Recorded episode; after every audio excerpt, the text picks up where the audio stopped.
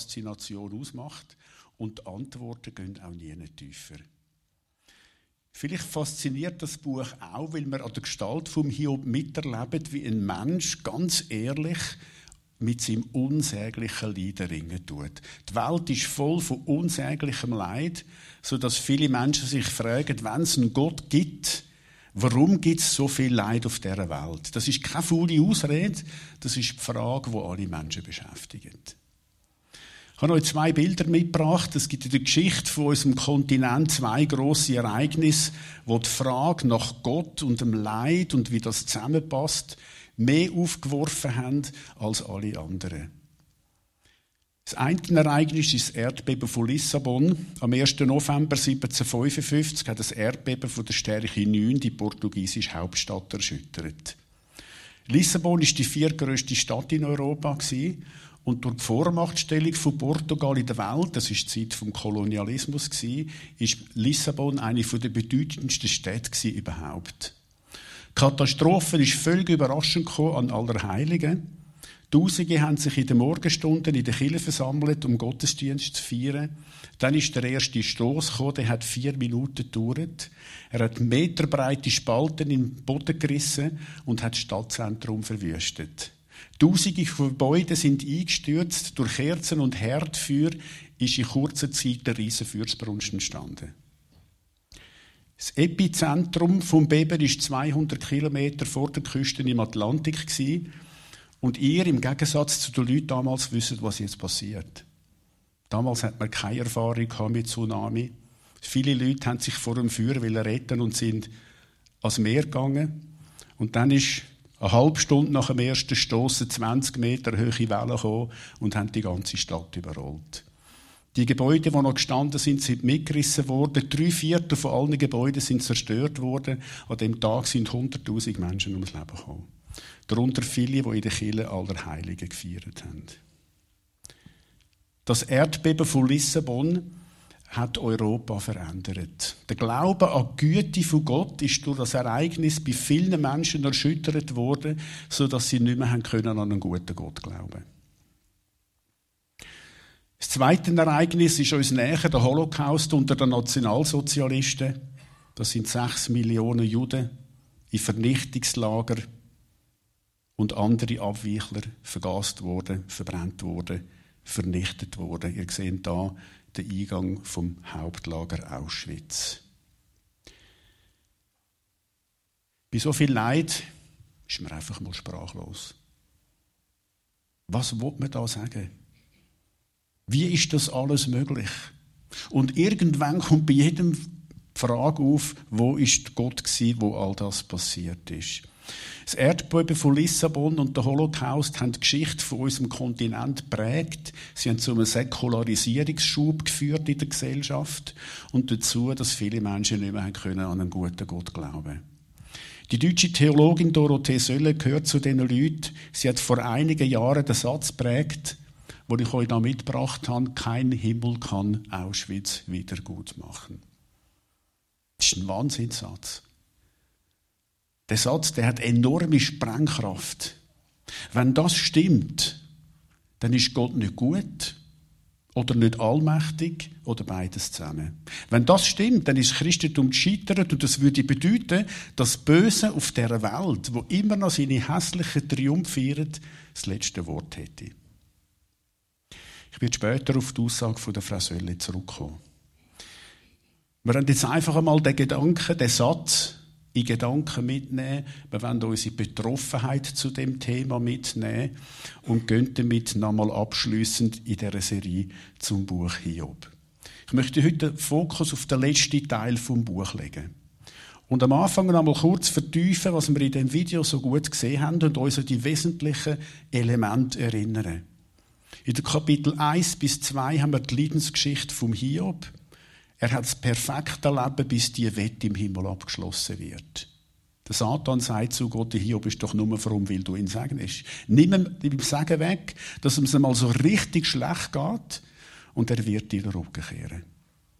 Und dann, weil Gott auf die Wette eingeht, wird dem Hiob Leid zugefügt. Sein Besitz, seine Familie, seine Gesundheit, es ist alles weg.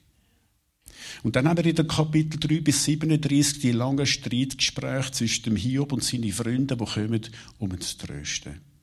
Aber das erweist sich als Mission Impossible. Eigentlich nicht wegen dem Hiob, sondern weil seine Freunde so ätzend religiös sind, dass man es fast nicht aushalten. Das ist das Thema vom letzten Sonntag. Am Hiob seine Freunde, wir haben es gesehen, die behaupten, der Hiob hat gesündigt und darum geht es ihm schlecht. So einfach ist das. Und darum fordern sie den Hiob immer wieder auf, bekenn deine Sünden, dann würde Gott dir vergeben und du wirst wiederhergestellt werden. Aber der Hiob bestreitet hartnäckig seine Unschuld. Er sagt sogar, Gott tut mir Unrecht. Der Hiob fängt ganz kühn an mit Gott streiten und sagt Gott, warum machst du das? Warum lässt du mich leiden, obwohl ich das nicht verdient habe? Und jetzt sitzt du im Himmel und sagst nicht. Der Hiob betet in diesen Kapitel brutal ehrlich. Und Gott schweigt. Da leidet ein Mensch und schreit aus seinem verwundeten Herz zum Himmel und es kommt keine Antwort. Das ist genau die Situation, wenn wir über Leid nachdenken. Im Holocaust kommen sechs Millionen Juden ums Leben und Gott hat es nicht verhindert. Kein Wort vom Himmel. Eine Mutter mit drei Kindern liegt im Spital mit Krebs und medisch lädt nicht an. Gott, wo bist du? Warum sagst du nichts? Das ist am Hiob seine Situation. Er hat seinen Besitz verloren, er hat seine Familie verloren, er hat seine Gesundheit verloren. Was soll das? Der Hiob wirft in den langen Kapitel Gott vor, er sei schlecht informiert. Sonst wirst du mich nicht so grundlos leiden. Der Mittelteil von dem Buch ist voll von so Aussagen. Am Hiob seine Freunde und er streiten die endlosen Diskussionen. Und nachdem am Hiob seine Freunde gefühlt die hundertmal gesagt haben, Hiob, wenn du nicht würdest sündigen, würdest dir nicht so schlecht gehen, und der Hiob gefühlt die hundertzehnmal behauptet hat, dass er zu Unrecht gestraft wird, ist das Gespräch einem toten Punkt angelangt und bricht ab. Und dann, endlich, nach langen 37 Kapiteln, bricht Gott sein Schweigen. Über dem Hiob und seine Freunde zieht ein gewaltiger Sturm auf und aus dem Sturm redet Gott. Und das wollen wir uns heute näher anschauen. Im ersten Teil ist der Satan der Hauptakteur, im zweiten Teil ist es der Hiob und seine Freunde, im dritten Teil ist es Gott selber. Ein gewaltiger Sturm bricht los und aus dem Getöse hört der Hiob die Stimme von Gott. Überleg dir mal, Hiob, wer du bist und mit wem das es du zu tun hast. Wer bist du, dass du meinen Plan anzweifelst? So fängt dir Gottes Rede an. Sie verlaufen nach einem Muster, Hiob, du haltest dich für ziemlich gescheit. Wenn du meinst, dass du so gescheit bist, dass du kannst erklären, wie die Welt funktioniert und wie meine Wege sind, dann stelle ich dir jetzt einmal ein paar Fragen. Und dann prasselt es mit aus dem Gewitter, aus dem Hagel, aus dem Sturm, eine Frage nach der anderen auf die Hiob ab. Wo warst du, als ich die Erde machte? Wenn du es weißt, dann sag es mir doch. Wer hat bestimmt, wie groß sie werden sollte? Wer hat das mit der Messschnur festgelegt? Du weißt doch alles oder etwa nicht? Auf welchem Sockel stehen ihre Pfeiler? Wer hat den Grundstein ihres Baus gelegt? Kannst du das Siebengestirn zusammenbinden? Löst du den Gürtel des Orions auf? Der Hiob kommt kaum zum Schnufen, geschweige denn zum etwas sagen, weil Gott unablässig Fragen stellt. Lässt du die Tierkreisbilder aufmarschieren, dass jeder sichtbar wird zu seiner Zeit? Lenkst du den großen und den kleinen Wagen? Kennst du die Ordnung, der der Himmel folgt und macht sie gültig für die ganze Erde? Weißt du, woher das Licht kommt? Befiehlst du den Wolken? Hast du dem Falken das Fliegen beigebracht? Der Hiob ist buchstäblich vom Donner gerührt. Die Stimme vom Allmächtigen mitten aus Hagel und Sturm fährt mit Knochen. Und wo Gott so redet, begreift der Hiob, Gott kann alles und Gott darf alles. Gott ist viel größer als mein Denken, viel größer als meine Erklärungen. Die Lust zum Streiten vergeht am Hiob gründlich. Er schämt sich für seine Unverfrorenheit und sieht ein, dass er von Sachen geredet hat, die er nicht versteht. Er bügt sich ganz tief vor Gott und sagt, ich habe im Unverstand geredet über Dinge, die zu wunderbar für mich und unbegreiflich sind.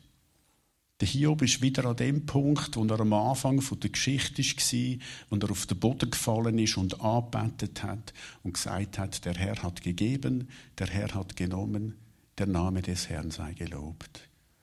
Der leidprüfte Hiob bügt sich nochmal ganz tief vor Gott und lässt Gott Gott sein. Er stellt keine Ansprüche mehr. Es kommt keins mehr, warum tust du das, Gott? Er bügt sich und in dem Niederbügen vor dem Allmächtigen fängt am Hiob seine Heilung an. Der Hiob kommt keine Antwort auf die Frage über, warum das er leidet. Aber die Frage quält ihn nicht mehr, weil er Gott gesehen hat. Der Hiob sagt der wunderbare Satz, ich kannte dich nur vom Hören sagen, jetzt hat mein Auge dich geschaut.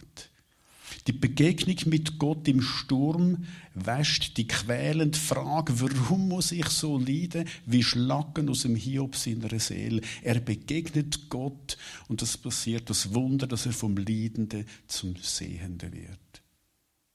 Vielleicht ist das Buch Hiob genau wegen dem so voller Trost, obwohl sich ja ständig mit einem schweren Thema befasst.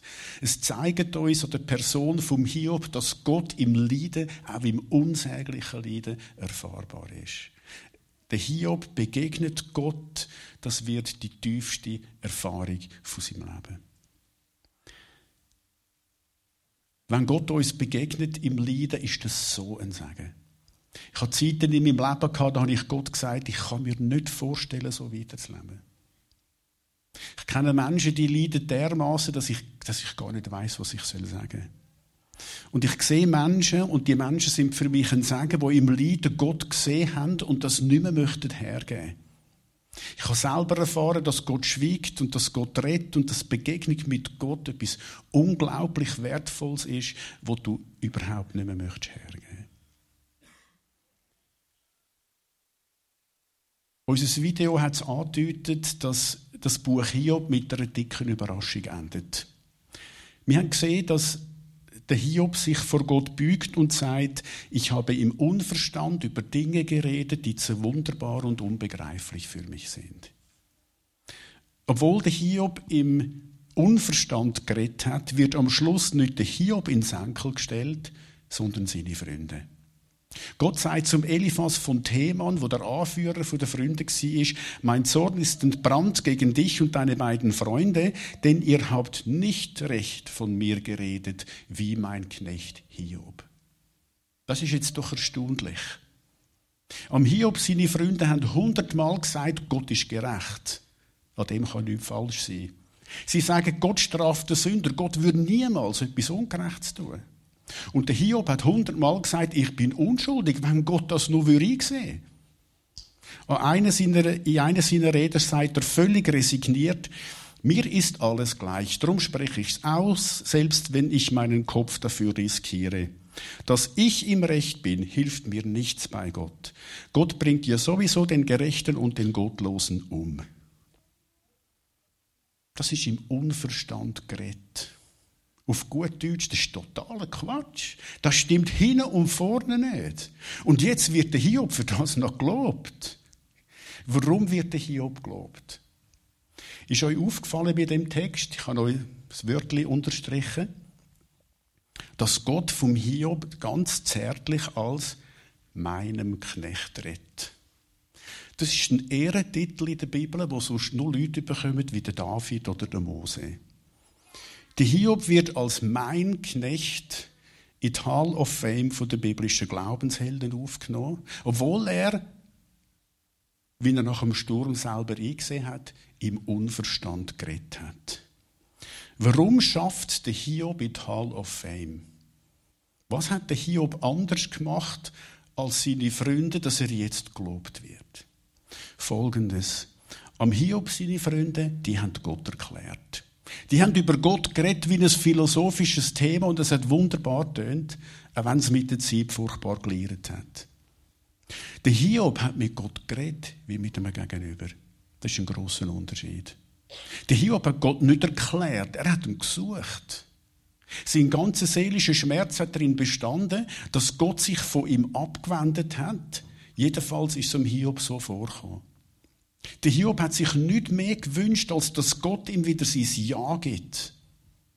Der Hiob hat nicht einmal um Heilung gebetet. Der Hiob hat Gott gesucht. Er hat aus der Tiefe von seinem Herzen gebetet. Er hat geklagt und er hat nicht aufgehört damit. Seine Unverfrorenheit ist ein Schrei nach einem lebendigen Gott. Gott, warum tust du mir das an? Gott, warum bist du so ungerecht? Wer so mit Gott ringt, wer an ihm hängt, der liebt ihn. Nicht der, der souverän kann sagen, ich sage dir jetzt einmal, wie Gott ist.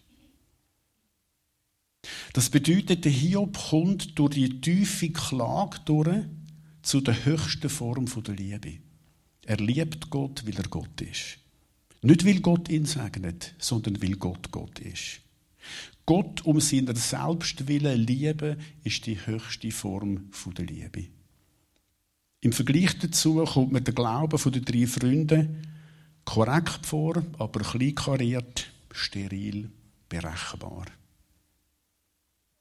Am Anfang der Geschichte hat der Satan behauptet, wenn du am Hiob deinen Segen entziehst, wird sein Glauben platzen wie eine Seifenblase. Die Wette hat der Satan verloren.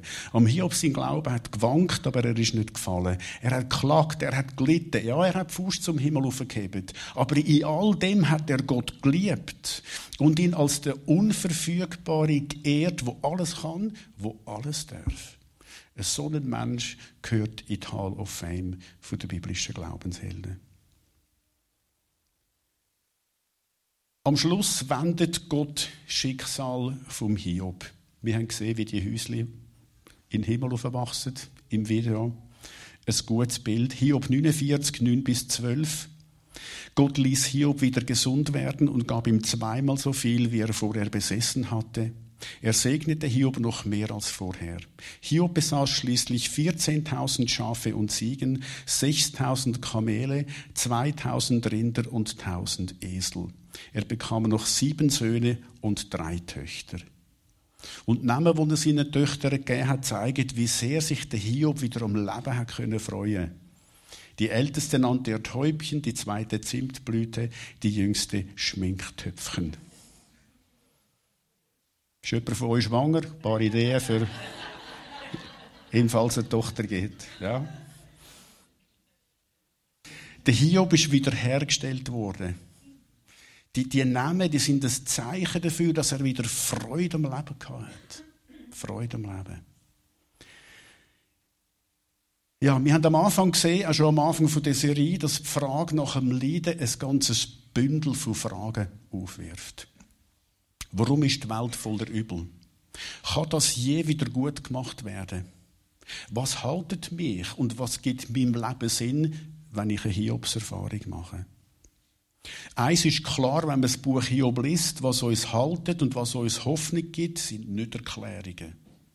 Wir haben keine Einsicht in die Pläne von Gott.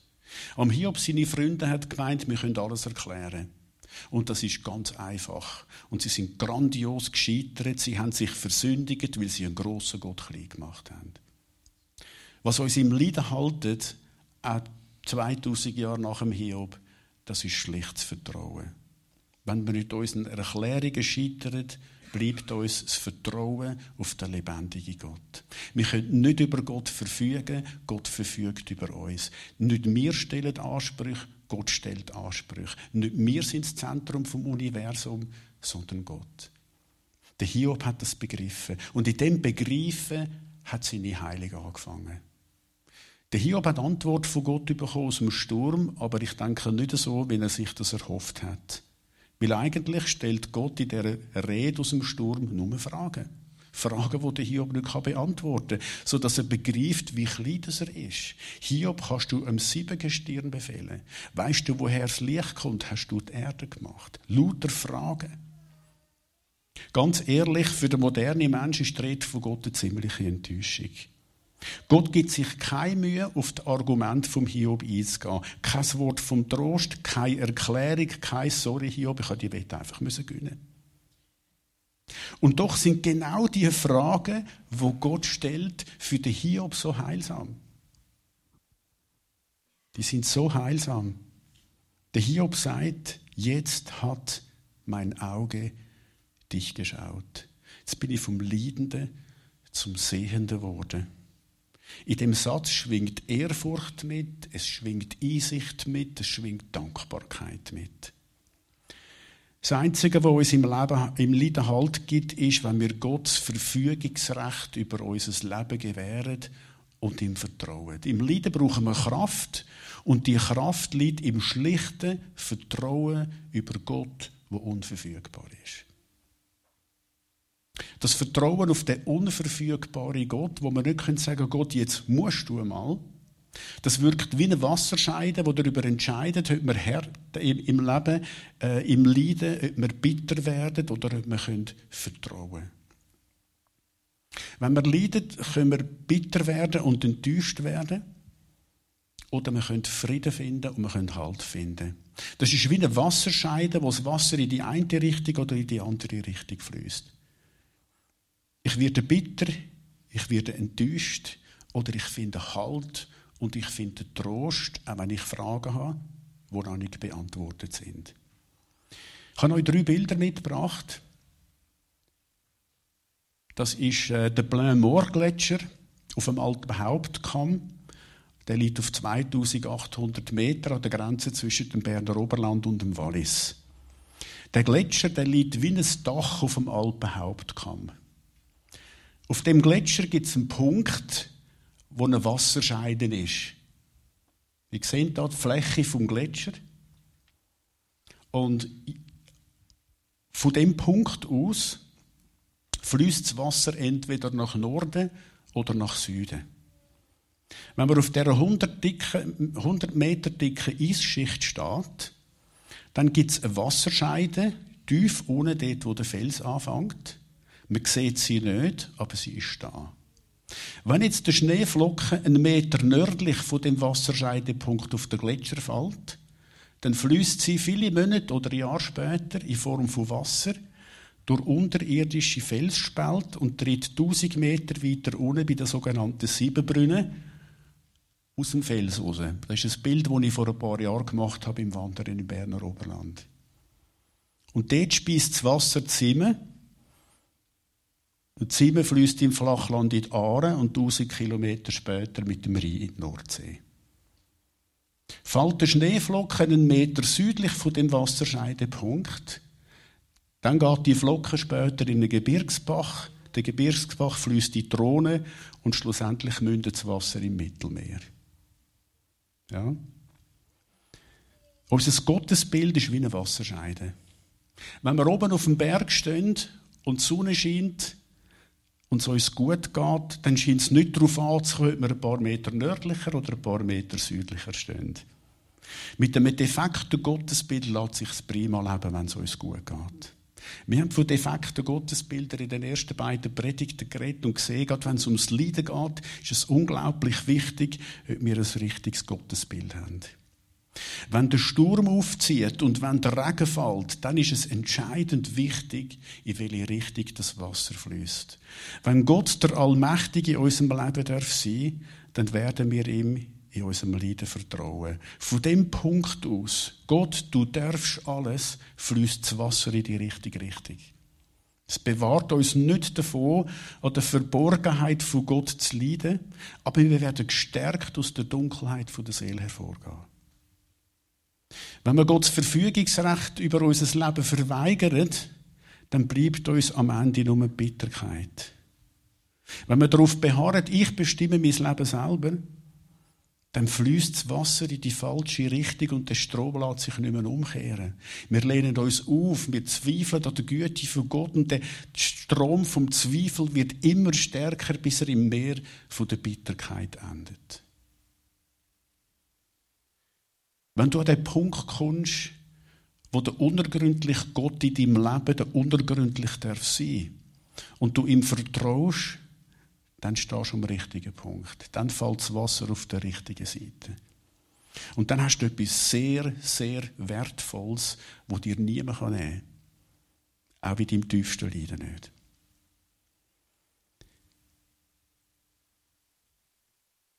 Ich möchte abschließend unsere Aufmerksamkeit auf die christliche Hoffnung lenken.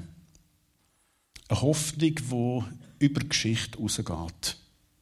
Das Leiden stellt die Frage, wir haben die am Anfang berührt, kann Leiden in seiner vielfältigen Form je wieder gut gemacht werden?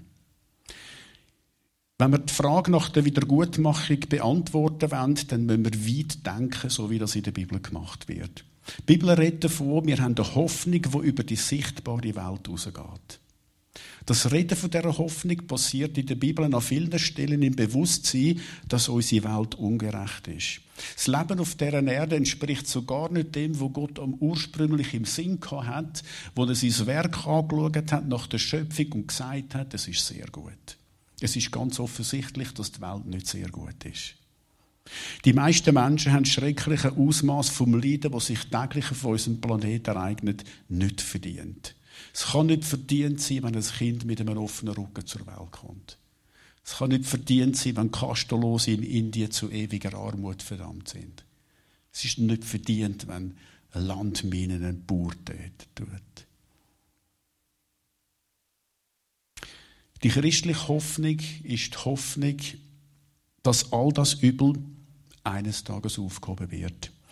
Es ist die Hoffnung, dass die lange Kette von Leiden, von Unrecht zerbrochen wird und dass jedes Leid und jeder Schmerz, was auf der Erde je gegeben hat, gut gemacht wird. Und mit dem möchte ich auf die Aussage von der Dorothee Sölle zurückkommen. Kein Himmel kann Auschwitz wieder gut machen. Wenn das stimmt, ist der christliche Glaube kein Trost, sondern eine falsche Hoffnung. In der christlichen Hoffnung geht es ganz zentral um den Gedanken der Wiedergutmachung. Gott verspricht uns eine neue Schöpfung. Er verspricht, dass die alte, leidende Erde neu gemacht wird, so dass es buchstäblich himmlisch wird sein, in dieser neuen Schöpfung zu leben. Der Himmel wird Auschwitz wieder gut machen. Ich kann mir nicht vorstellen, wie, aber ich muss mir das natürlich vorstellen. Ich muss nur darauf vertrauen, dass es so sein wird, weil die Bibel sagt mir, es wird so sein. Die Bibel sagt mir, dass der nächste große finale Akt in der Weltgeschichte der Tag ist, wo Gott kommt, der jüngste Tag und alles ins Lot bringt und Gerechtigkeit auf Erden wiederherstellt. Im Buch Hiob haben wir einen Hinweis auf die Hoffnung. Der Hiob sagt in einem von seinen Reden der wunderbare Satz, ich weiß, dass mein Erlöser lebt, als der Letzte erhebt er sich über dem Staub. Staub steht fürs vergängliche Leben. Der Letzte ist Gott, weil Gott das letzte Wort hat. Und das letzte Wort, wo Gott hat über die Geschichte von dieser Welt, ist das Wort vom Gericht. Gott wird am jüngsten Tag sein Urteil über das Böse sprechen und er wird der entrechteten Gerechtigkeit verschaffen. Er wird alles ins Lot bringen.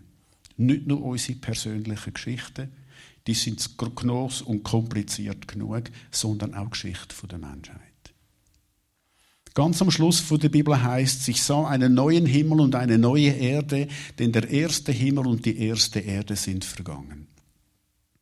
Das bedeutet nicht unbedingt, dass die Erde wird aufhören zu existieren. Es bedeutet, dass es Vergängliche vergeht und etwas völlig Neues Ewiges kommt. Auf dieser Erde, wo all das Leid passiert ist, wird etwas völlig Neues anbrechen. Gott wird Gerechtigkeit schaffen. Da hörte ich eine laute Stimme vom Thron her rufen. Der Thron, wir haben es im Video gesehen, ist ein Symbol für Gott. Seht die Wohnung Gottes unter den Menschen. Gott kommt zu uns. Er schwiegt nicht mehr. Er verbirgt sich nicht mehr. Er ist jetzt da. Der unendliche und ewige, gegenwärtige, wo wir nie mehr werden müssen suchen und nie mehr müssen fragen, Gott, wo bist du? Weil er da ist. Er wird in ihrer Mitte wohnen und sie werden sein Volk sein und er, Gott, wird bei ihnen sein. Gott wird aus seiner Verborgenheit austreten. Es wird alles gut. Es wird Gewaltiges passieren. Gott wird alle Tränen von ihren Augen abwischen. Der Tod wird nicht mehr sein, keine Trauer, keine Klage, keine Mühsal, denn was früher war, ist vergangen. Ich finde das ein gewaltiger Satz. Der stammt aus dem Alten Testament übrigens und ist da in der Offenbarung aufgenommen. Gott wird alle Tränen von ihren Augen abwischen. Wenn du im Glauben lebst und wenn du eines Tages dort wirst, in die neue Schöpfung einkommen, wird Gott dich willkommen heißen. Und dann wird Gott selber deine letzte Träne dir aus den Augen wischen. Dann ist alles gut.